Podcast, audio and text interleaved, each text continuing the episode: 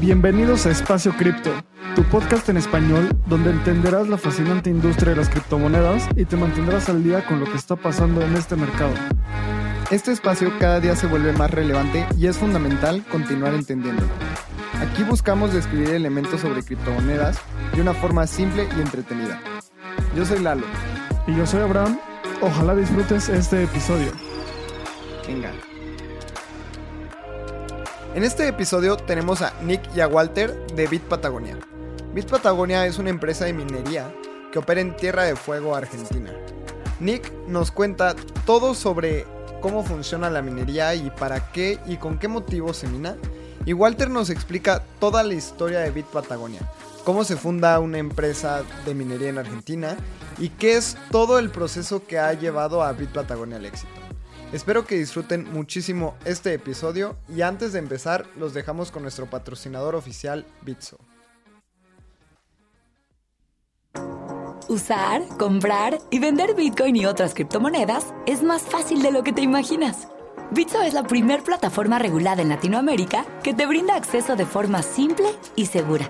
Puedes comprar criptomonedas desde tu celular profundizar tu trading con herramientas especializadas o potenciar tu negocio con los beneficios de esta tecnología. Únete a Bitso y libera tu dinero. Hola a todos, bienvenidos a un episodio nuevo de Espacio Cripto. Y el día de hoy tenemos a Nick y a Walter de Bit Patagonia. Estamos muy contentos de grabar este episodio con ellos. Eh, tenemos un setup diferente, ahora somos cuatro en el mismo episodio. Es una dinámica completamente diferente yo no estoy en el, en el lugar que normalmente grabo. Entonces, esto es un experimento total que sabemos que va a salir súper bien. Nick Walter, muchísimas gracias por estar con nosotros. ¿Cómo están? Muchas gracias, muchas gracias por la invitación. Eh, los felicito por esta iniciativa. La verdad que eh, celebramos que cada vez haya más gente queriendo evangelizar y, advertir de lo que viene en el futuro. Y a su vez también, de parte mía, saludar a la audiencia que tenés, que es una audiencia por lo que me venís contando, bastante calificada, entusiasmada y que obviamente son creyentes de los mismos que fuimos nosotros, por lo menos yo con 45 años que tengo, cuando evangelizábamos acerca de Internet allá por el 97, 98. Y bueno, Nick, todo tuyo. Muchísimas gracias por tenernos y muchísimas gracias a los oyentes por estar. Eh, como dijo Walter, muy contento de que esté creciendo la comunidad y que haya más gente escuchando. Buenísimo. Y justo quisimos traerlos a ustedes porque sabemos que son de las empresas de minería más importantes en Latinoamérica. Y como estábamos hablando antes de empezar, la minería es un poco mística no sabemos qué pasa detrás de esas puertas en esas naves industriales. Y justo en esta serie que estamos haciendo de los jugadores en el espacio cripto, queremos entender y que nos, nos ayuden a explicar qué es esto de la minería, cómo funciona. Y para eso entremos en, materia. Primero cuéntenos, ¿qué es Bit Patagonia y cuándo nació? Bueno, em, a ver, nació en el 2017, ¿sí? Yo voy a contar un poco lo que vos decís que es esa mística, y después Nick va a explicar realmente lo que es todo esto y va a desmistificar eh, acerca de todo esto que me anticipo y te digo, es una industria. Somos una industria que estamos constantemente buscando la eficiencia. ¿Y cómo empezó esto? Empezó esto con cuatro socios fundadores, eh, allá por el 2017, todos éramos creyentes del Bitcoin, todos teníamos Bitcoin, comprábamos Bitcoin, interactuábamos con la comunidad Bitcoin había grupos de argentinos que nos invitaban a participar de sus inversiones en Canadá, en Paraguay, en diferentes partes de, Estados Unidos, de Canadá y algunas partes de Estados Unidos. Y la verdad que nosotros al comienzo dijimos, veamos y hagamos el estudio si podemos hacer esto en nuestro país, si podemos hacer que nuestro país sea un hub importante o un jugador importante a futuro esta nueva industria que sabemos que va a costar mucho, que sabemos que vamos a tener que luchar contra viento y marea, pero hagamos el intento. Y haciendo comparables y, juntando un montón, digamos, de, antecedentes, vimos que que Tierra del Fuego tenía muchas condiciones parecidas a lo que era Islandia, que en su momento Islandia se estaba también posicionando en el mundo y estaban recibiendo muchas inversiones mineras o de tierra o de lo que es inversión en tecnología blockchain.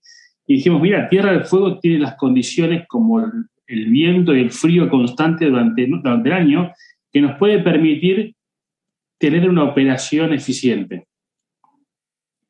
Y aparte de todo eso, queríamos que sea nuestro país, queríamos que sea en Argentina, o por lo menos queríamos empezar en Argentina.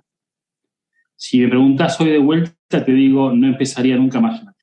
Pero bueno, eh, Canadá tenía razón, Paraguay tenía razón, pero bueno, Estados Unidos tenía razón, y la verdad que a nosotros nos fue muy, muy, muy difícil eh, lidiar con un montón de cosas.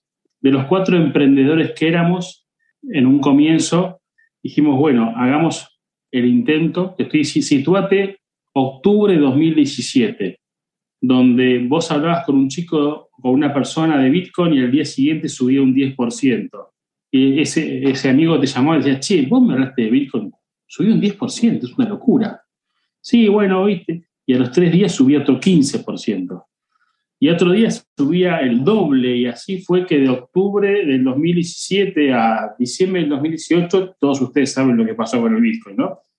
Eh, cuando nosotros comenzábamos a hablar del Bitcoin estaban 3.600 y llegó a 18 allá por diciembre. Con lo cual, de la iniciativa de querer juntar al menos un millón y medio de dólares eh, con un ticket promedio de 100 mil dólares, cosa que la consigna era eh, dos, eran dos consignas. La primera es invertir lo que estés dispuesto a perder porque no sabemos qué nos va a pasar.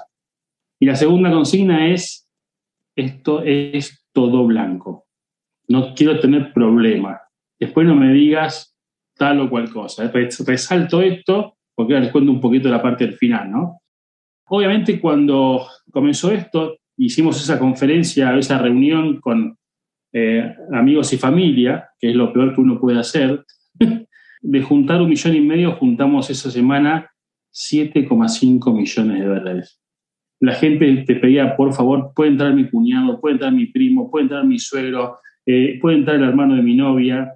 Bueno, vos decías, acordate que esto es, no sabemos qué va a pasar. O sea, acordate que esto es riesgo. Sí, sí, sí, sí, sí.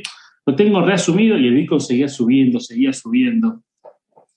Para hacerla corta y a lo importante, o por lo menos a, los aprendizajes que tenemos nosotros, ¿no? Eh, cuando el Bitcoin empezó a bajar rotundamente de 18 y nosotros habíamos mandado toda la plata a China para, que nos, para comprar las máquinas, habíamos contratado un montón de proveedores y contratistas de Tierra del Fuego para que nos hagan, nos hagan, nos pasaron dos cosas interesantes. La primera que nosotros comenzamos en diciembre con la contratación de proveedores locales de Tierra del Fuego. Y cuando viajo enero, para decir, bueno, empecemos con la obra, el 90% de los proveedores me dijeron, no, no, yo estoy de vacaciones, arranco en febrero. Ya cobraste. Y a nosotros nos corría el se nos dio vuelta el reloj. Entonces, ese es un tema que lidias con la, digamos, con la coyuntura y con, y con la cultura del trabajo en cada, en cada lugar donde uno se mete. ¿no? La segunda es que no había experiencias. No había experiencias como si la había en Canadá, como si la había en Estados Unidos. Entonces, nuestros contratistas, nuestros proveedores, que eran más de 90, nosotros le dimos empleo, nosotros decimos en Argentina que le dimos empleo a 90 quits de Tierra del Fuego. 90 quits son 90, digamos, denominaciones, digamos, comerciales distintas, ¿no?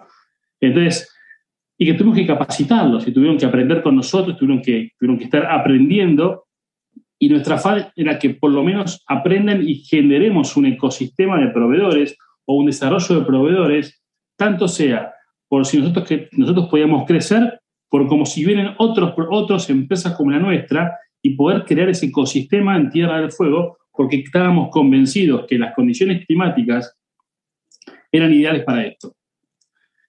Fue muy difícil, muy difícil. Era un, situate que estábamos en un 2010, comienzo del 2018, una crisis muy fuerte en Argentina, muy fuerte en Argentina, y, y, mucha gente de Tierra del Fuego, cuando cuando no hay trabajo, se va a esa provincia. Esa provincia se va porque hay empleo. Cuando el empleo baja, automáticamente migran a su provincia de origen.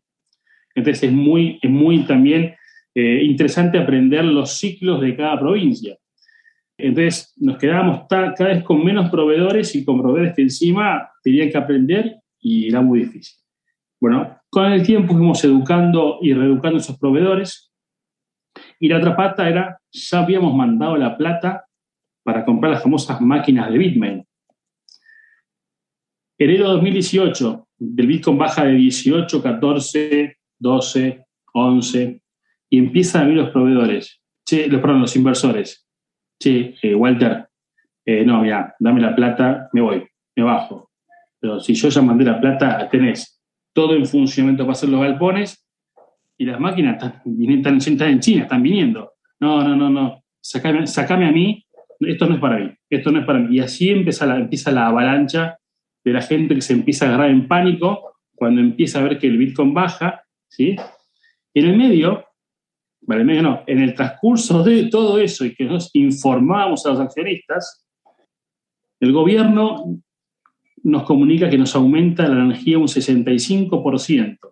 Es decir, entonces, dentro de tu cash flow, plan de negocios, donde manejas algunas o proyectas algunas variables, vos tenías que el Bitcoin bajó en todo lo que es el 2018 un 85%, como ustedes ya habrán sabido en todos sus podcasts anteriores, y a nosotros los costos nos subió un 60%.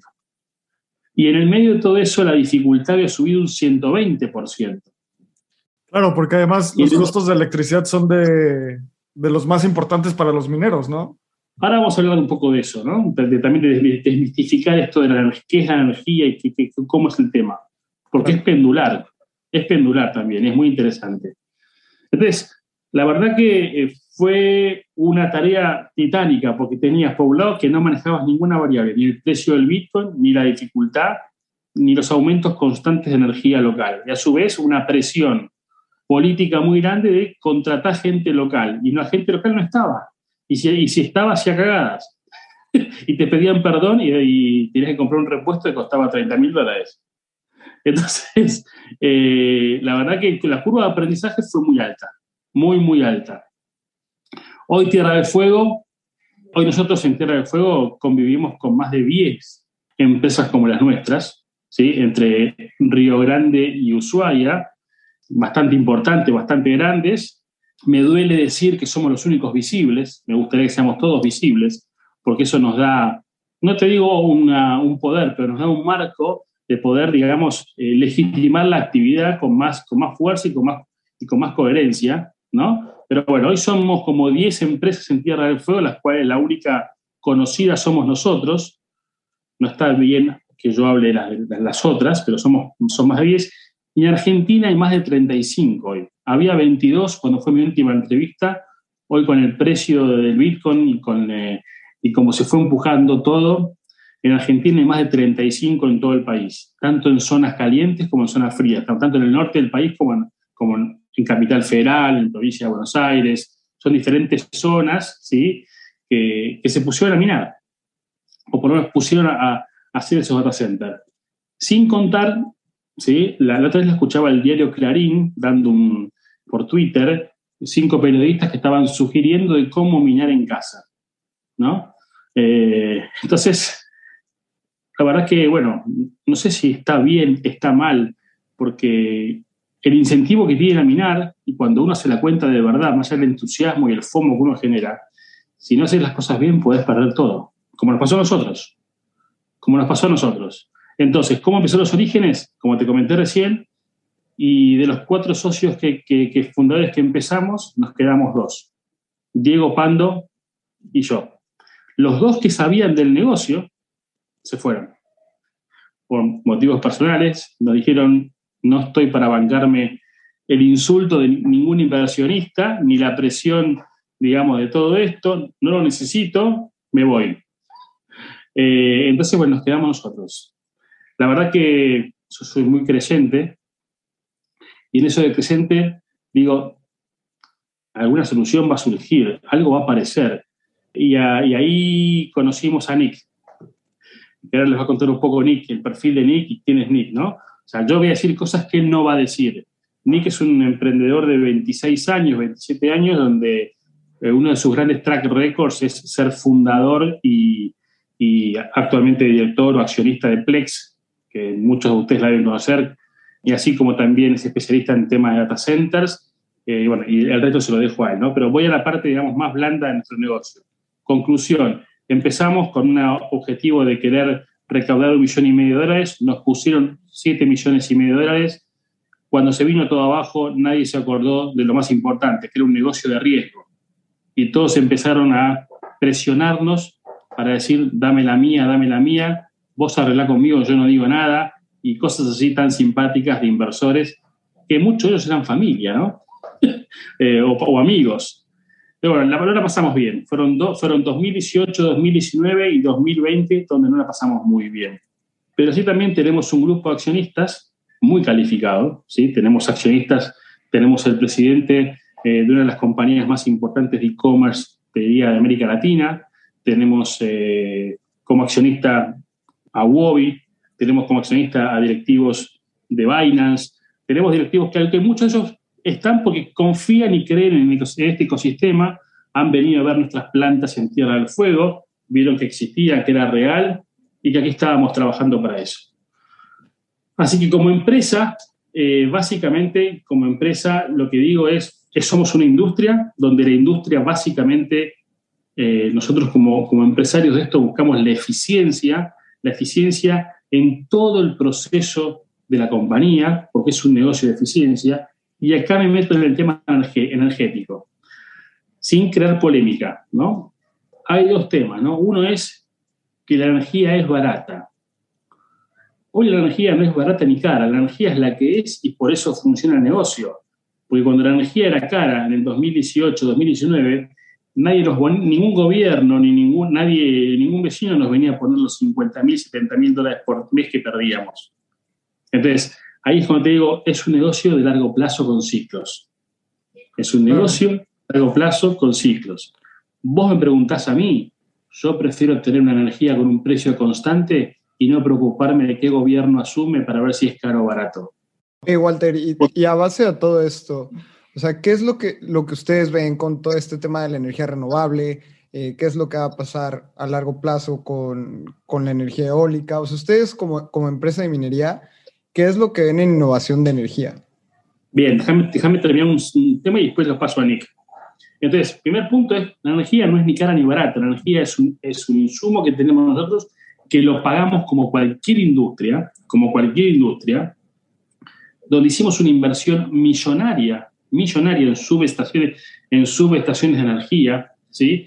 Y donde en épocas de crisis, como fue el 2018 y 2019, y te diría hasta en la pandemia, que tampoco operamos, pero en la pandemia, teníamos un doble discurso. Teníamos la gente que, o los gobiernos que estaban en contra de toda esta movida, y tenías a las autoridades de energía que te decían, sin que vos me pagues la factura de luz, yo no, no llego a cubrir porque los residenciales no pagan con la crisis, las industrias se están cerrando, entonces vos estás consumiendo energía que en realidad yo produzco y que no estoy vendiendo.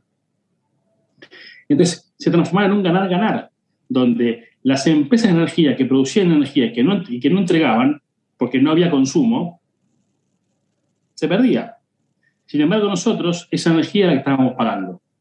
Claro, y justo ahí creo que el, tema energético es fascinante por eso, porque la gente cree que la producción energética es constante y que en cualquier momento tenemos energía a nuestra disposición.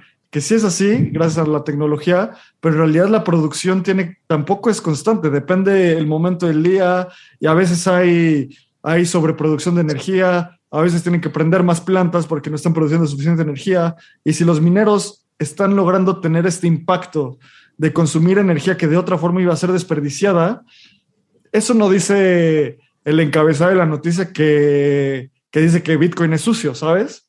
Entonces es justo muy interesante entender cómo todo este ciclo desde la viva voz de un minero que lo está viviendo.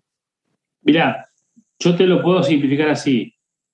Nos agradecen porque somos un consumo constante. Vos pensás que eh, hay plantas que en la época del gobierno anterior ¿sí? trabajaban a un solo turno y que históricamente trabajaban con tres turnos. Entonces, no se puede apagar la usina un día para otro. No la podés apagar. Esa energía vos la estás consumiendo, la estás produciendo, te estás perdiendo, estás siendo ineficiente porque estás produciendo y no estás vendiendo. Y mismo hasta prender una planta, o sea, no la puedes apagar por lo que dices, es como tienes que mantener el mechero prendido al menos, porque no es como, no son procesos de arranque como prender un coche, son procesos industriales gigantes donde prender y apagar una planta puede que sea un mayor impacto que mantenerla con un consumo, bueno, con una producción baja por mucho tiempo. Entonces, justo ese, ese excedente de energía que consume la minería, muy poca gente habla de él y es un tema súper interesante. Exacto, totalmente. Entonces, no es que es una tapa de luz que prendes y apagás o un timer que puedes bajar la densidad. Entonces, ese primer punto, espero haberte lo respondido, ¿sí? O sea, una cosa es la tribuna política mundial acerca de la energía, la otra es que venimos a cubrir esos espacios que no se consumen, ¿sí? porque todos nuestros contratos de, energía tienen una cláusula que es muy importante. Sos el primero que te corto si tengo una, tengo una emergencia. Y nosotros lo aceptamos. Entonces me dicen, yo tengo una, tengo una emergencia, te corto. Entonces, ¿qué significa eso? Que te estoy agarrando el, te estoy agarrando el excedente. ¿Entendés? Claro, te estoy agarrando el excedente. Pero bueno, es difícil combatir a veces cuando estás en plenas campañas electorales también, ¿no? Eso es punto uno. Y punto dos, que es no menor, nosotros estamos siendo vecinos de muchas industrias que consumen la misma energía que nosotros. Somos vecinos de galpones o eh, warehouse, vecinos uno al lado del otro, que consumen la misma energía que nosotros. Esa energía, te pregunto, ¿es sucia o limpia? Pues es lo mismo. Es lo mismo. Entonces, ¿no debería aplicar lo mismo para todos? 100%. Y justo un debate bien interesante es como, si la gente no ve el valor en Bitcoin, en una red descentralizada global de un nuevo dinero digital, invertir un kilowatt es invertir muchísimo, porque no debería ser así, ¿sabes? O sea, si no le ven valor, están desperdiciando energía, pero si nosotros entendemos el valor de esta red digital descentralizada, la inversión energética tiene sentido, justo por lo que dices, que es, que es completamente subjetivo. Nadie se fija de sus emisiones cuando toma un avión, que son las mayores emisiones que puede tener una persona, pero critican a las personas por utilizar Bitcoin. Entonces, hay como esta narrativa y un poco, un poco hipócrita de el Bitcoin es sucio, pero no sé, comprar mi celular y cambiarlo cada seis meses está bien. Entonces, es un debate muy interesante. Comparándolo, comparándolo al sistema financiero tradicional, también. O sea, para el sistema tradicional banquero están los cajeros automáticos que tienen aire acondicionado, están los cajeros automáticos en sí, están los servidores que utilizan para mantener el sistema tradicional funcionando y las bases de datos funcionando eso no incluye el papel que imprimen, las oficinas que tienen vacías, edificios gigantes que construyeron en ciudades. En cuanto a la huella de carbono, comparar eh, Bitcoin con el sistema financiero tradicional es algo, es una hormiga Bitcoin al lado del consumo que, tiene el sistema financiero. Como les decía Abraham y Edu, eh, nosotros como industria, que también es parte de un, de un debate, le empleo, empleo con plata nueva, es decir, plata nueva me refiero a una industria que no estaba contemplada en el ecosistema industrial o en la matriz productiva de una provincia, a 90 proveedores locales. A 90 proveedores locales que no tenían presupuestado ese ingreso. No estaba antes que entremos nosotros como industria.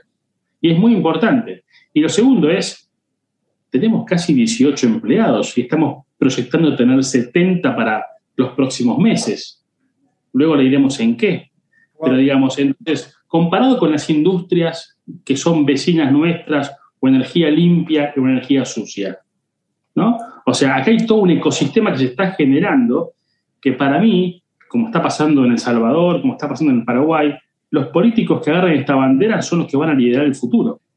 Los que vayan en contra de esto están yendo en contra de la juventud, que es el próximo votante. El próximo votante, te diría entre comillas, millennials libre, ¿no? Porque ya es muy difícil agarrar al joven millennial, ¿no? O sea, vos pensás que hoy, la otra vez escuché un comentario que es, que es brillante.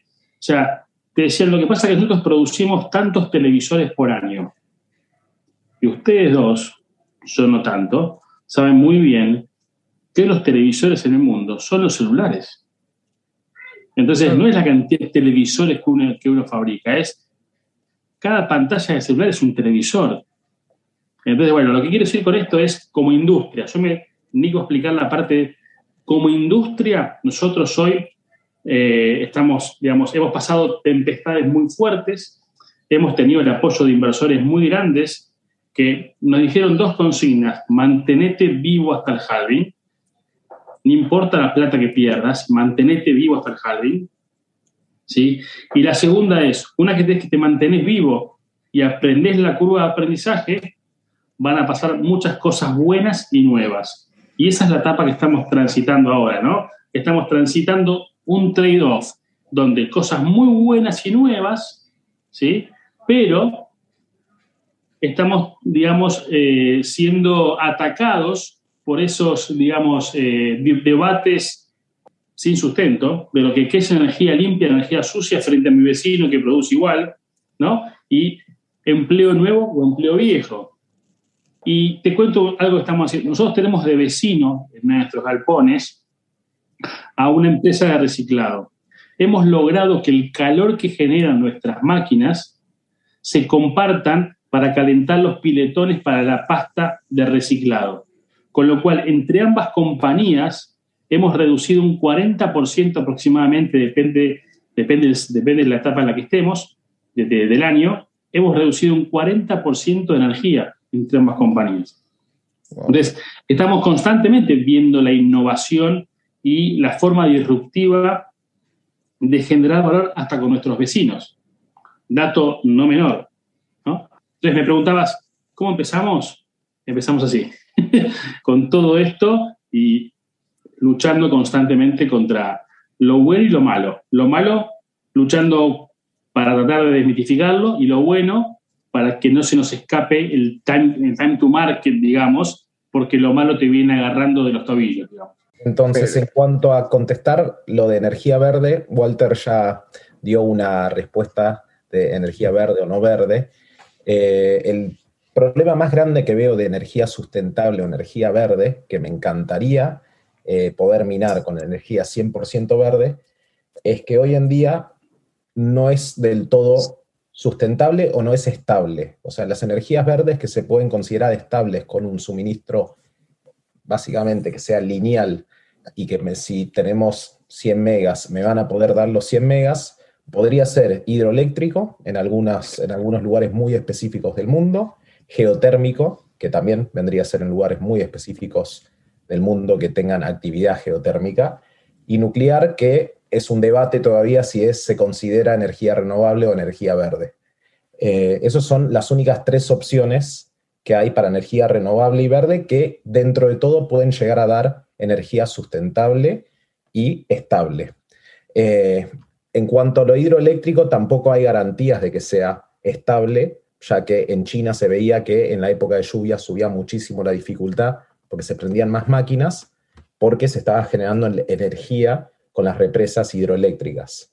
Pero en cuanto a lo solar y lo eólico, que son básicamente los que tienen más shine, los que tienen más exposición en el mercado, está el problema de que el solar puede producir energía solar durante 12 horas, digamos, y el eólico, no hay vientos constantes en ninguna parte del mundo como para que se pueda medir constantemente la energía que está produciendo.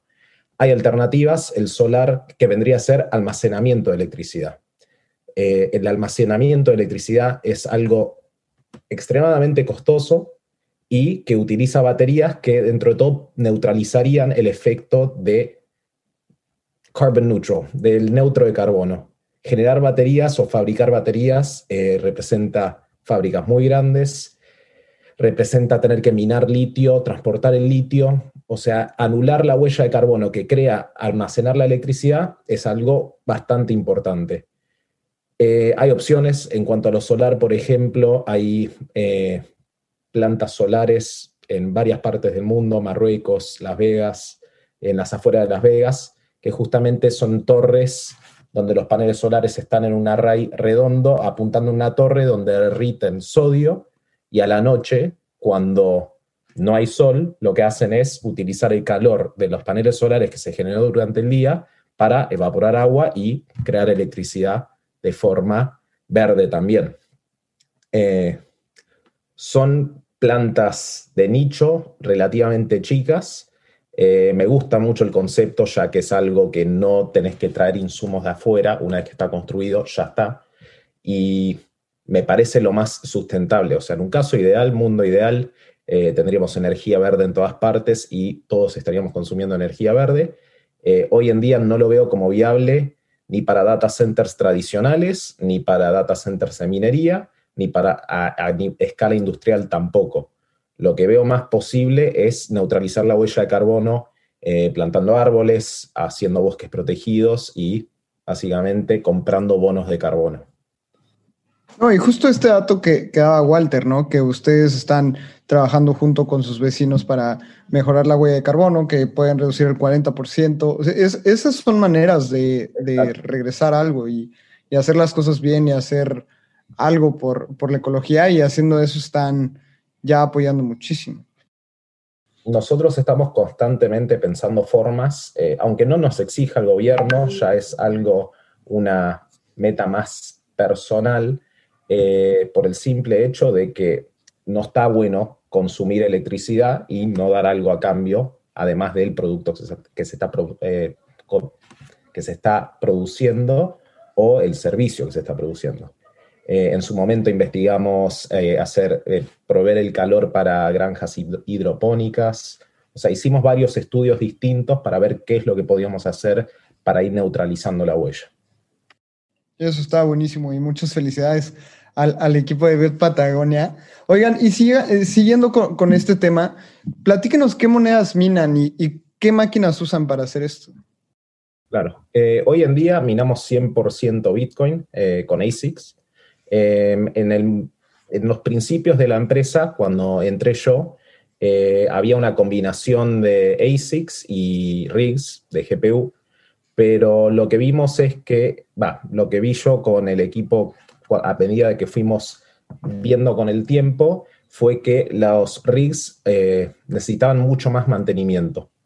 Entonces, eh, a medida de que iba pasando el tiempo, los risers no eran de buena calidad y no era que si pagabas más conseguías risers de mejor calidad. El mercado estaba inundado con insumos de mala calidad, eh, era algo que necesitaba visibilidad constante y un equipo constantemente revisando todo. Entonces, a medida de que fuimos recuperando la inversión en las máquinas, se fue haciendo un wind down de los rigs y se fueron reemplazando con ASICs, eh, ya que es un proceso complejo, eh, la refrigeración, el cableado, o sea, ya teníamos suficientes cosas como para sumar el mantenimiento de los rigs. Entonces, los ASIC dentro de todo hay que mantenerlos limpios, hay que mantenerlos secos y hay que mantenerlos fríos. Nada más. Una vez que los enchufas, ya está, funcionan entonces, en escala, no me escalaba el, básicamente el business plan de tener rigs. Entonces, hoy en día estamos 100% con ASIC y 100% minando Bitcoin. Oye, Nick, y para la gente, y bueno, para todos, ¿nos podrías explicar la diferencia entre un ASIC y un rig, por favor? Claro. Eh, un ASIC es una computadora, pero muy distinta a una computadora hogareña. Es una computadora que está diseñada eh, ASIC es un chip que está diseñado específicamente para un propósito y un propósito nada más. Entonces, las ASIC son máquinas que fueron diseñados, diseñadas específicamente para minar Bitcoin y absolutamente nada más. No sirven para otra cosa. Entonces, tienden a ser mucho más eficientes ya que son de uso único y es aplicado. Eh, los que, lo que se considera un rig vendría a ser como si fuera una computadora hogareña o un servidor escala enterprise, que lo que utiliza son componentes accesibles al público para minar criptomonedas. Es posible minar Bitcoin con un rig, pero no es lo más eficiente dado que estás compitiendo con hardware específicamente diseñado para minarlo. Eh, los rigs tienden a usar placas de video de comunes y corrientes para jugar videojuegos, para hacer renders de arquitectura e ingeniería. Eh, las placas de video justamente tienen un, un amplio espectro de lo que pueden hacer. Y una de las cosas que pueden hacer justamente es minar cripto. Tiende a ser, es un poco más informal la minería con GPU. Ahora se, está, se estuvo formalizando durante los últimos años, donde hay componentes de mejor calidad y es más fácil de mantenerlo. Pero en el momento que arrancamos con la minería, no era un mercado que tenía básicamente accesibilidad a productos de buena calidad. Ya, buenísimo. Que creo que es muy importante entender esa diferencia entre un ASIC y un rig. Personalmente, lo que acabas de decir es súper ilustrativo y cada día me ayuda a entender un poco más de la minería. Y ahora, hemos hablado mucho de por qué lo hacen, el equipo que tienen, cómo lo minan, cómo empezó Bit Patagonia. Me encantaría ir un paso arriba y que nos ayuden a entender por qué los mineros son tan importantes para la red. ¿Qué hacen? Específicamente, ¿qué hace un minero ¿Y qué incentivos tienen ustedes para hacerlo? El minero lo que hace es verificar transacciones que se están montando en el blockchain y justamente crear el bloque de transacciones.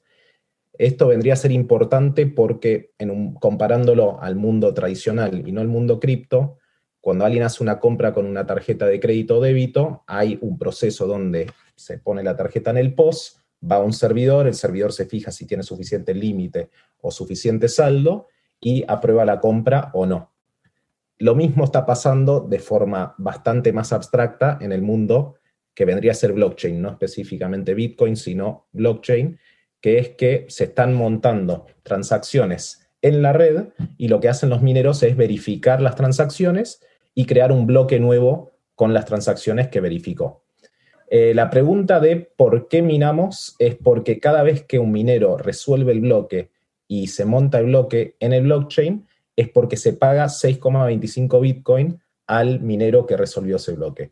Entonces es un negocio que es bastante redituable, obviamente necesita bastante optimización, necesita costos bajos y lograr eh, la mejor operación posible. Eh, también están los, hay gente que es puritana, que se ve bastante en los foros y demás, que no minan eh, por profit, sino minan por descentralizar la red.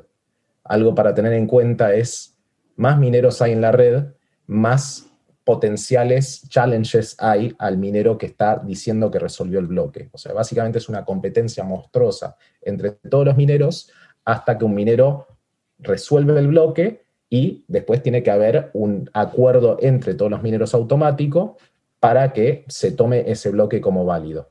Entonces, más mineros hay en la red, más verificación hay y más seguras son las transacciones. Menos chances hay de ataques, menos chances hay de manipulación de datos.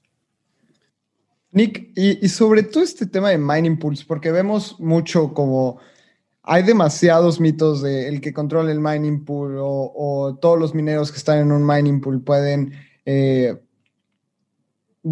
hacer más centralizado todo este tema de transacciones de Bitcoin, etcétera. ¿Nos puedes explicar qué es un mining pool y cómo es que funciona dentro del mundo cripto? Claro, eh, en cuanto a el mundo de cripto, existen mining pools en diversas monedas. Eh, esto sucede porque eh, si fuera un free for all, o sea, cada uno por su lado, las chances de que un minero mine un bloque completo de 6,25 Bitcoin son astronómicas. Entonces lo que se hizo fue crear pools, que vendría a ser un grupo de trabajo básicamente en conjunto, donde se pueden juntar empresas o personas que tienen máquinas y apuntar sus máquinas a lo que vendría a ser el pool. Entonces, a partir de ahí, lo que está pasando es que se unifican todas las máquinas y se considera como si fuera un gran minero y minan un bloque. En el momento que minan el bloque o que resuelven el bloque, lo que hace el pool es repartir proporcionalmente a lo que vos representás en el pool en Bitcoin. Entonces reparten esos 6,25 Bitcoin en, si una empresa representa el 10%, van a recibir el 10% de ese bloque. Entonces te vas garantizando un ingreso constante. Si no, si minas solo, eh, hay empresas muy grandes que lo hacen, pero tampoco tienen garantía de poder ganarle al hash rate de los pools. Y en cuanto a centralización de los pools, sí, se puede considerar un problema de centralización de los pools, pero hoy en día lo que está sucediendo es que los pools logran una descentralización y van ofreciendo features distintos que le van gustando a ciertos mineros según su perfil. Entonces se logra cierta diversidad de mineros en los pools y no hay ningún pool con un hash rate monstruoso ni relativamente cerca al 51%, que es lo que se podría considerar una zona de riesgo. Oye, Nicky, una pregunta como bien de inicio, que es literalmente, ¿qué hacen? O sea, porque nos están hablando de que tienen 18 empleados y minan Bitcoin, ¿no? Tienen estas computadoras que básicamente intentan resolver el, algoritmo como nos explicaste ahorita con, con, la recompensa. ¿Qué hacen? O sea, es una nave industrial con muchas computadoras y ¿qué más? ¿Qué pasa? Exacto. ¿Qué hacemos en el día a día? ¿Qué vendría a ser el día a día de minar cripto? Eh, nosotros hoy en día tenemos dos data centers, uno en Ushuaia y uno en Río Grande. ¿Qué hacemos en el día a día? Vendría a ser mantenimiento del data center. Uno se podría imaginar el data center como si fueran pasillos largos de más o menos 100, metros de largo eh, por 4 metros de alto con máquinas, con computadoras que son de diseño bastante distinto a la computadora tradicional, o sea, vendrían a ser como si fueran cuadradas y un tubo de metal, y están constantemente pasando aire por las máquinas para enfriar los componentes. Entonces, en el día a día de minería, ¿qué hay que hacer? Hay que estar seguro de que estén minando el 100% de las máquinas, que la humedad en el aire no esté demasiado alta, en el caso de que esté alta, derivar el aire antes de que baje a las máquinas, entonces pasarlo por ductos de metal para que se condense el agua antes de entrar al data center, en el caso, en el caso de que haya polvo, bajar las cortinas de polvo, y limpiar las máquinas, asegurarse de que no tenga ninguna obstrucción, eh, limpiar el data center para asegurarse de que nada ingrese a las máquinas y asegurarse que la salida de aire caliente eh, sea de la forma más eficiente posible, ya que, hablando un poco más de términos de ingeniería, lo que nosotros estamos haciendo es disipando calor en cuanto a la cantidad de electricidad que consumimos. Entonces, lo que uno se puede imaginar que digamos, 10.000 casas consumen de electricidad, eso produce mucho calor. Pero esas casas están distribuidas entre cientos de metros cuadrados, miles de metros cuadrados, kilómetros cuadrados. Entonces se disipa el calor y no hay un calor notorio porque están muy separadas las casas. Nosotros tenemos que disipar el mismo calor que esas casas en 400, 500, 600 metros cuadrados.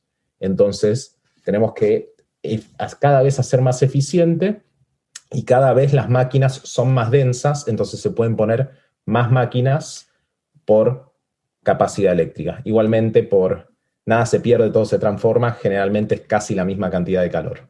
Eso, está buenísimo, Nick. Oye, y justamente como me estoy imaginando aquí la nave industrial con todas las máquinas y todo lo que pasa dentro de la minería en el ecosistema cripto, y es que nos imaginamos como eh, los mineros son gente misteriosa, este, después leemos muchos artículos de data on-chain, de que los mineros están holdeando Bitcoin ahorita y no están vendiendo nada.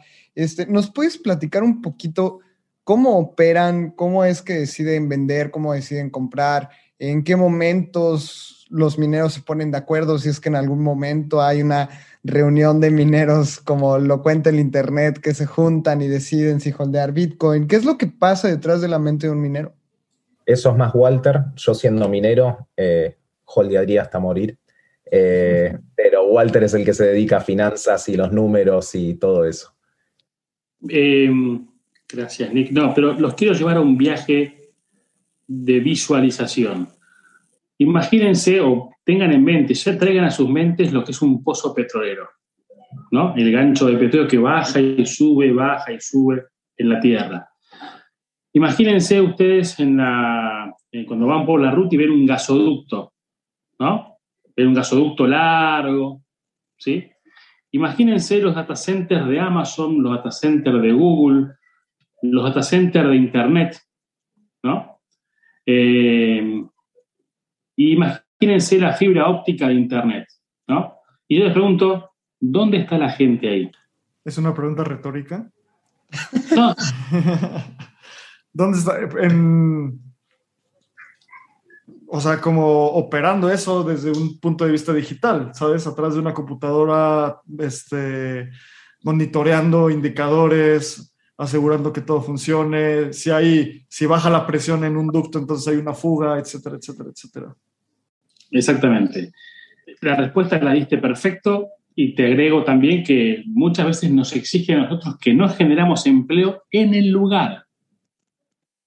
En los debates que me, que me tocó presenciar, se me increpaba como compañía porque dicen, ustedes no generan lugar, no generan empleo en el lugar. Y yo les muestro esa foto, les digo, mostrame dónde está el empleo en esa fibra óptica que uno no ve, que está en la fibra óptica, eh, y, mostrame el empleo en ese pozo petrolero, mostrame la gente donde está en ese gasoducto o en los data centers. ¿Qué pones? ¿Una persona cada un metro lineal en ese data center? Bueno, son todas industrias de eficiencia. Son todas industrias de eficiencia. ¿Que ¿Dónde se genera el empleo? El empleo se genera, como muy bien dijiste, Abraham, en las oficinas, monitoreando y generando evolución y eficiencia, y en la otra, en el crecimiento. Cuanto más obras, cuanto más data centers, cuanto más actividad industrial haya de esta, más empleo se va a generar y más nuevo empleo se va a generar. Porque son, digamos, desafíos de actividades que no estaban contempladas. Miren, les voy a contar una anécdota. Nosotros hemos contratado a un ingeniero que era el experto en vientos, ¿no? En vientos y corrientes y temperatura y venía, y tenemos en internet una foto de ahí de este hombre que venía con el medidor, que hoy ese medidor es famoso porque se le mide la fibra a todo el mundo por la pandemia, ¿no?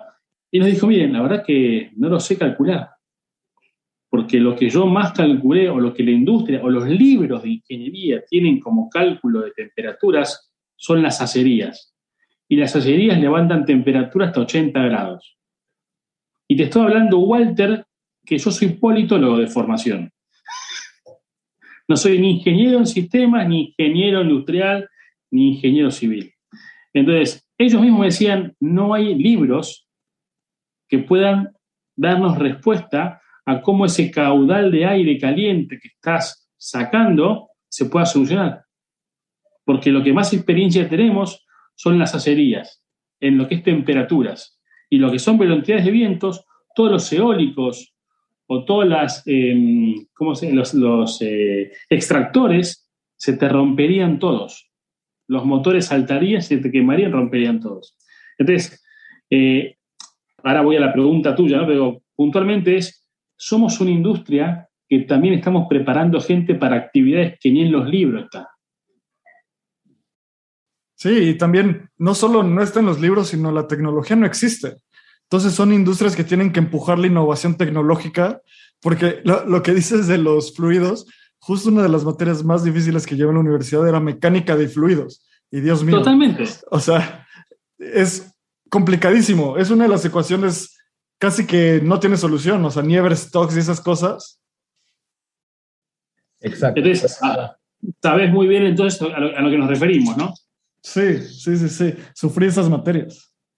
Exactamente. Entonces, bueno, y yendo a tu pregunta, ¿qué es lo que hacemos con, el, con todo esto? La realidad es que eh, nosotros tenemos eh, una, responsabilidad, que es, estamos en la etapa de recuperar plata, porque perdimos 15 millones de dólares, obviamente eh, es una responsabilidad 100% nuestra, eh, porque el gobierno te viene a pedir que, que, hagas tal o cual cosa, no importa el precio del Bitcoin. O sea, cuando Bitcoin llegó a 60, la verdad que era muy divertido porque nos pedían de todo. Eh, ahora que son millonarios. Sí, el Bitcoin duró, ¿cuánto duró 60, 60, 60 arriba de 60 mil dólares? ¿Cuánto duró? Sí, sí, sí. Entonces, Tres semanas. Ajá.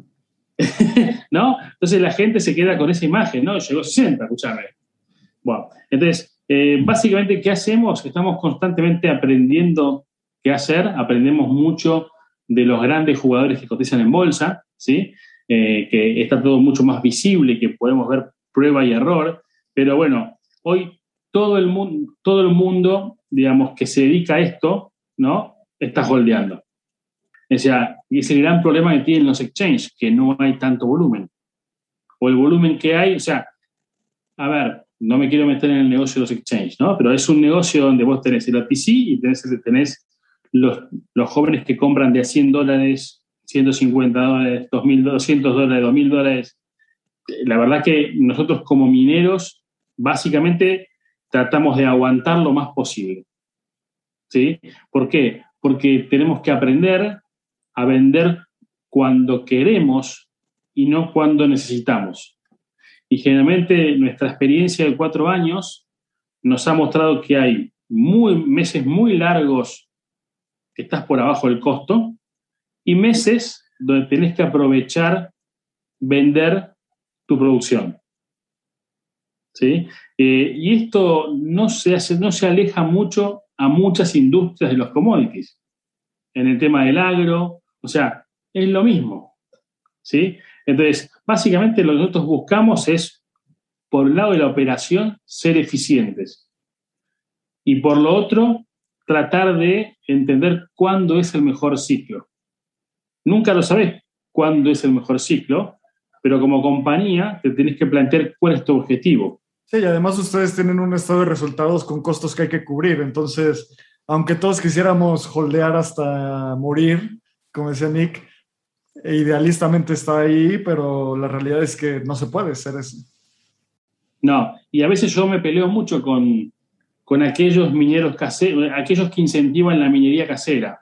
Primero porque en cierta forma están siendo, digamos, eh, no engañados, no me quiero meter con la comunidad de mineros caseros, porque, pero, pero nuestro estudio está que no, no ganan plata. Si tuviesen que pagar los costos de energía, si tuviesen que pagar no ganan plata. O sea, pueden ganar un poquito, pero no recuperan. O sea, cualquiera que entiende este negocio sabe que el negocio tiene un ROI de no menos de 12 meses. No menos de 12 meses. Es decir, te lo simplifico. Eh, si no vas por precio, vas porque te sube el costo de las máquinas. ¿Cuánto subió en las máquinas desde que vino este, este rally? ¿Cuánto subió en las máquinas? Sí, no, querías comprar un GPU en eBay y era carísimo, dos mil dólares, mientras originalmente te salían en 1.200 dólares, ¿no? Ni siquiera 600. Entonces, si haces la cuenta, tenés que estar rezándole a que Ethereum no baje de 4.000. O sea, es un negocio para hacer negocio, no para darle fe en que va a subir. Entonces, sí, claro. Oye, Walter, y, eso, y eso que hablabas, que obviamente nadie nunca sabe cuál es el momento perfecto para, vender, pero ¿qué es lo que ustedes ven como indicador o qué es lo que ustedes eh, buscan para empezar a decir, ok, creo que es buen momento de dejar de holdear tanto y vamos a vender un poco? ¿O qué, cosas dicen, ok, aquí no vendo nada? Mira, básicamente nosotros tenemos reuniones periódicas con nuestros inversionistas, tenemos un board que nos asesora, ¿sí? Porque em, esto a la larga tiene un mix de un montón de disciplinas que ya existen, ¿sí? O sea, ustedes deben estar más empapados de nosotros de la cantidad de influencer traders que hay con las criptomonedas. ¿Sí? Entonces, si uno seguía por la cantidad de traders o influencer traders porque figuran que tienen 5 millones de seguidores y, no sé, tal vez la pegó una vez o la pegó dos veces, pero nuestra experiencia es que muchos traders te van a explicar después por qué vino el mechazo. Y vos te la comiste esa después. Claro. ¿No? O sea, viene bien, bien, bien, bien, bien, y un día que te llevaron todo. Y te van a explicar por qué te llevaron todo, y te van a explicar que es una curva de aprendizaje, y te van a explicar que es parte de este negocio tan volátil que es el riesgo. Entonces, lo que buscamos nosotros es con semejante volatilidad, con cantidad de voces distintas que hay en Internet y que no hay un referente, y que los referentes terminan siendo personas que supuestamente le meten muchas herramientas, muchos bots, mucha tecnología a tratar de descifrar eh, el comportamiento de Bitcoin. Y cuando le haces la segunda pregunta, te dice, bueno, vos sabés que en realidad Bitcoin es un bicho raro y hace lo que quiere. Entonces, claro. ¿no? Entonces, nosotros como compañía tenemos una responsabilidad. ¿Sí? Y nuestra responsabilidad está basada más que nada en perder la menor cantidad de plata posible porque sabemos que es un negocio de riesgo. Entonces, si sabemos que lo que no queremos es perder, tenemos que trabajar con esa, digamos, maduración de meter mucha digamos, mucha mentalidad conservadora en un negocio de alta volatilidad, porque manejamos dinero de inversores. O sea, obviamente con la propia cada uno hace el casino que uno quiera, pero cuando uno tiene que dar explicaciones, y acá vengo al inicio de la charla, la gente no te escuchó cuando vos le dijiste que era un negocio de riesgo. Te dijo, sí, sí, sí, sí, sí, pero cuando se perdió, porque te agarró el mechazo del 13 de marzo, porque no te respetó el stop loss el exchange, por, por cualquier cosa, él no te va a escuchar el motivo, te va a escuchar el resultado. Entonces, nosotros tratamos de ser muy responsables en todas esas decisiones que tomamos con respecto a qué hacemos. Y con respecto a la, a la segunda pregunta del misterio de los mineros, es muy interesante, porque al principio, 2017 y 2018, muchos escondían sus cartas. Después, muchos se dieron cuenta o nos dimos cuenta que no competíamos entre nosotros, pues cada uno estaba en su región y en su geografía y en realidad, cuanto más supervivencia tengamos, cuanto más supervivencia tengamos, más mantenemos la red, que es en lo que creemos. Porque si no creemos en eso, no estamos en este negocio. Si no creemos que estamos siendo... Yo con 45 años participé de dos olas muy importantes. La del 98-99 con Internet, con las .com, que no me fue bien. ¿Por qué no me fue bien? Porque creí hasta un punto, no me fue bien y me tuve que volver a mi trabajo de reciente dependencia. En esta segunda vuelta, y luego la vi pasar, ¿no? Y luego la vi pasar. En esta segunda vuelta dije, no, digamos, ya vi una que me faltaba dos pasos para llegar a la orilla, ¿no? Porque el uno que no visualiza es cuando llega a la orilla. Entonces, lo que decimos es, es un negocio donde principalmente estamos creciendo en lo que estamos haciendo, en lo que estamos contribuyendo, en esta nueva disrupción, esta nueva revolución que estamos creciendo. Entonces, básicamente es, ¿en qué cobramos? Y cobramos en algo que estamos creciendo que va a tener valor. Estamos cobrando en algo que estamos creciendo que va a tener valor, como fue el origen del dinero cuando vos te daban la sal, cuando vos te daban un intercambio de algo que vos valorabas porque vos necesitabas, cuando después te dieron o empezaron los pagaré, ¿no? Que una persona de otra jerarquía te decía, dale este papel a Juan o a Sultán tal, que cuando llegues a destino, cuando ves que vos vayas con, tus especias al otro lado, él te va a dar con esas especias tal dinero. Ese dinero, como no querés cargarlo porque en el medio tenías personas que te la podían robar, con este pagaré te lo va a dar la plata en el otro extremo. Y era creer. Y aparte era creer con un proceso mucho más lento porque no podías volver de vuelta a reclamarle si es que lo encontrabas. No podías googlear, no podías googlear dónde estaba. Entonces, todo es un sistema de creencias y consensos. Todo. Entonces, nosotros estamos creyendo en que esto va a tener un valor que tiene valor. Y el valor del precio del Bitcoin se lo está dando la oferta y la demanda. No hay. A ver, yo siempre me río cuando leo los tweets. Esta bajada está manipulada y la suba no. Entonces, si está manipulada la suba, está manipulada la, la baja. Y en el medio alguien compra y alguien vende, alguien cree que tiene valor ese precio y alguien no. Es mucho más sencillo de lo, que, de lo que se piensa en Twitter, ¿no? a ver, todo necesita mística y todo necesita un relato. Pero digamos, la simpleza es oferta y demanda, es cuánto le doy valor a esto y cuánto no. O sea, yo lo que me río es que muchos de mis amigos que se me reían de mí cuando estaba 3.600 y decía comprar, hoy son los que compran en 42, en 40. Ahora vale. Y sí, obvio que vale. Vale mucho más que 3.000. Sí, sí, sí. Oye, ¿y sabes qué? O sea, justo todo lo que dices, me llevo varios mensajes después de esta plática y justo para desmitificar a los mineros, uno de los primeros es, es una industria eh, que está en madurez y se está profesionalizando. Justo todo lo que nos acabas de contar, Walter, de cómo los otros, los mineros escondían sus cartas y ahora trabajan más como una industria, toda la infraestructura en ingeniería que tienen que invertir, es fascinante porque son problemas de ingeniería. Y cuando conviertes un problema en un problema de ingeniería, le puedes encontrar una solución. Ahora, siempre estamos a punto de cerrar el episodio y siempre hacemos esta pregunta que intencionalmente no se las mandamos a los, a los invitados hasta que llegan para que nos digan su respuesta real. Y la pregunta es, para cerrar el episodio, si le pudieron decir algo a Satoshi Nakamoto, ¿qué le dirían? Eh, antes que nada, muchas gracias, le diría, eh, ya que en cuanto al sistema financiero tradicional es un sistema inflacionario, eh, que los sueldos de los jóvenes nunca alcanza el ritmo de inflación, cada vez se tiene que trabajar más para poder comprar propiedades, para poder comprar autos, para poder, cumplir el típico sueño americano. Y esto es por cómo está diseñado el sistema, que siempre hay inflación.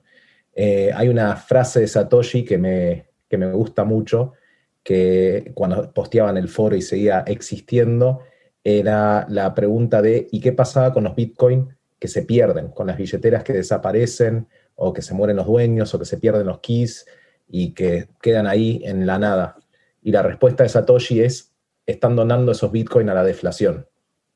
Entonces, el concepto en sí de la economía que tenía es algo que eh, realmente no, no existía, es algo completamente innovador y creo que es una oportunidad de reestructuración económica y financiera del mundo.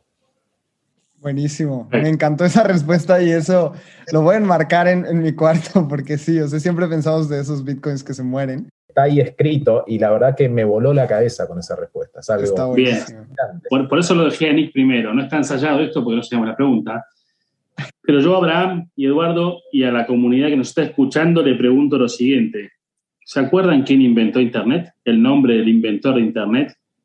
Rápidamente. No. No lo saben, no lo saben. ¿Estamos de acuerdo? Entonces, lo que digo es, ¿qué me importa quién inventó el Bitcoin? porque tampoco me pregunté quién inventó Internet. Y fíjense la maravilla de lo que es Internet. Y fíjense los negocios que se montan en Internet. Entonces, muchas veces la gente está parada o depende de lo que estén marcando, pero yo digo, la gente en la época de las .com o de Internet, nadie hablaba de don Internet, muy pocos, los técnicos, ¿sí? Pero nadie le daba tanta entidad al inventor de Internet, más allá si fue no sé, una conspiración mundial, como también se habla de esto, y todas las místicas que uno se puede crear. Acá lo que se habló desde el 98, 94, 78, depende de la fecha que vos quieras poner que empezó Internet, básicamente es qué negocios y qué soluciones a nuestra vida trajo Internet. Y está a la vista, ¿no? Las soluciones que trajo a Internet y se puso en valor en esta pandemia. Entonces, vos me preguntás, ¿qué le diría yo a Satoshi Nakamoto? Y yo te diría, mira, te voy a decir lo mismo que te en Internet, no sé ni quién es y no sé si es él o alguien fue mucho mejor que nosotros e inventó esta historia, pero la tecnología existe, la revolución existe y estamos enfocados en ver cómo esta revolución viene a solucionar gran parte de lo que Internet dejó sin solucionar, que es el envío del dinero. Internet llegó hasta un lugar y nos dio una plataforma brillante, bueno, ahora tenemos que ver nosotros toda esta nueva plataforma de blockchain hasta dónde nos va a llevar al próximo nivel. Entonces, ¿qué negocios se pueden montar ahí? ¿Qué soluciones se pueden montar ahí? ¿Qué problemas estamos, vamos a resolver con esta nueva tecnología? Que muchas se están soportando en Ethereum, otras en Bitcoin y otras monedas que están dando vuelta por ahí. Pero digamos, para complejizarte la respuesta que no me querías decir, la pregunta es, yo te diría eso, o sea, ¿qué le diría no le diría nada, diría, bueno, ¿qué puedo hacer arriba de esto? Que es brillante, que es revolucionario y que en realidad le, agradezco porque me dio una revancha a montarme a esta revolución disruptiva que está cambiando el mundo. Y que obviamente nos va a tocar pelear con muchos titanes, con muchos ecosistemas que no son los nuestros. ¿sí? Nos va a tocar pelear con el ecosistema financiero, nos va a tocar pelear con el ecosistema, digamos, de los abogados y escribanos por el tema de smart contracts, nos va a, pelear, nos va a tocar pelear con un montón de industrias que van a estar resentidas con el tema de la cadena de valor que se va a achicar. Entonces, básicamente lo que estamos, lo que estamos viviendo es como se vivió en Internet, que Internet, eh, había muchos que descreían que Internet iba a eh, revolucionar la forma de hacer negocios, ¿sí? Y muchas empresas, mundialmente hablando, y, y corporaciones, tuvieron que repensar su modelo de negocios. ¿Quiénes de ustedes consumen hoy pulso telefónico? ¿Quiénes de ustedes hoy consumen, digamos, el correo físico? ¿O cuánto se consume el correo físico? Muchas industrias se tuvieron que reconvertir o morir. ¿Y quiénes de ustedes hoy compran más por internet que físicamente? Entonces, ¿dónde está la experiencia de compra? Y cuando hablabas de eso en el 2000, se te reían. Y te decían, anda, anda a buscar un buen trabajo. Porque yo no te voy a mantener toda la vida, te decían. Yo tenía por aquella época 20 y pico, ¿no? Entonces, y ahora estamos viviendo la segunda gran revolución, donde nos va a tocar también lidiar con los diferentes sistemas o, industrias que van a haber resentido sus intereses o sus márgenes de ganancias y que blockchain en todo su conjunto, en todo su ecosistema, va a estar trastocándolos y atravesándolos. Entonces, hoy, así como el teléfono es la televisión para muchos, el teléfono es el, el banco, el teléfono es eh, una sucursal de compra, eh, así como los smart contracts también se están viendo amenazados su grupo, digamos, de profesionales. Entonces, todo eso está cambiando y bueno, la verdad que nos sentimos felices en cierta forma de ser parte de esa revolución y que tenemos que dar esas batallas. Obviamente no son gratis, nos lleva mucho tiempo, nos desgasta, pero bueno, la motivación es lo que nos mantiene y la resiliencia, que es lo más importante para un emprendedor, como mensaje, la resiliencia es el factor fundamental para tener, digamos, eh, una visión sostenida en el tiempo.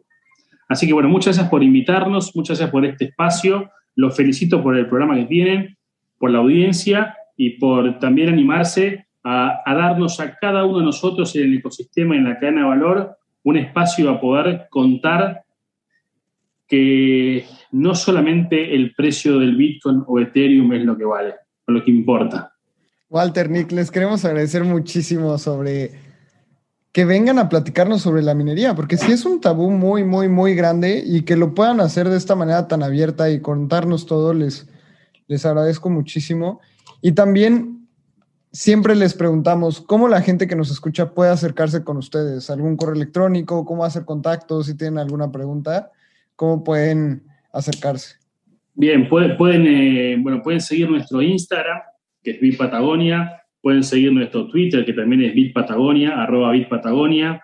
Eh, nuestra página está en construcción, pero tiene el mail de info arroba Bitpatagonia. Y estamos constantemente haciendo selección de gente para nuestro equipo de trabajo, ni, importa, ni importa las fronteras. Eso también lo logró la pandemia. Ha demostrado que podemos ser, o, o se aceleran los tiempos. Entonces, estamos constantemente buscando nuevos emprendedores que quieran sumarte a ese desafío, que es un desafío que va a requerir saber que mañana es incierto y que lo tenemos que crear nosotros. Cada uno de nosotros está creando este nuevo, digamos, eh, futuro de, mano, de la mano de esta tecnología blockchain. Así que nos pueden encontrar en Patagonia, arroba Patagonia, en Instagram o info arroba Patagonia, en la página misma o en nuestros digamos, tweets personales, el de Nick o el mío, así que con todo gusto y escuchamos cualquier tipo de comentario positivo. Muchísimas gracias, Nick, Walter. Fue uno de los episodios más educativos, sin duda alguna. Eh, a mí me pueden encontrar como arroba abramcr en Twitter. A mí me pueden encontrar como eh, Lalo Crypto en Twitter y mi correo es lalo arroba Muchas gracias. Nos escuchamos en la siguiente. Muchas gracias.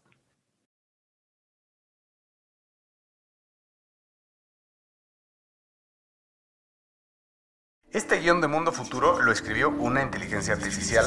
Imagina un mundo donde la tecnología se convierte en una extensión natural de nuestras vidas. Donde cada experiencia se eleva a niveles inimaginables de simplicidad. Un mundo donde los límites se desdibujan y las ideas se hacen realidad con un solo toque. El mundo cambiará más en los próximos 10 años que en los últimos 100. Yo soy Jorge Alor. Yo Mario Valle. Y yo Jaime Limón. No te pierdas Mundo Futuro, el principio del fin. Disponible en cualquier plataforma de podcast. Mundo Futuro, Mundo Futuro. Judy was boring. Hello. Then Judy discovered ChumbaCasino.com. It's my little escape. Now Judy's the life of the party. Oh, baby, mama's bringing home the bacon. Whoa, take it easy, Judy. The Chumba life is for everybody. So go to ChumbaCasino.com and play over 100 casino-style games. Join today and play for free for your chance to redeem some serious prizes.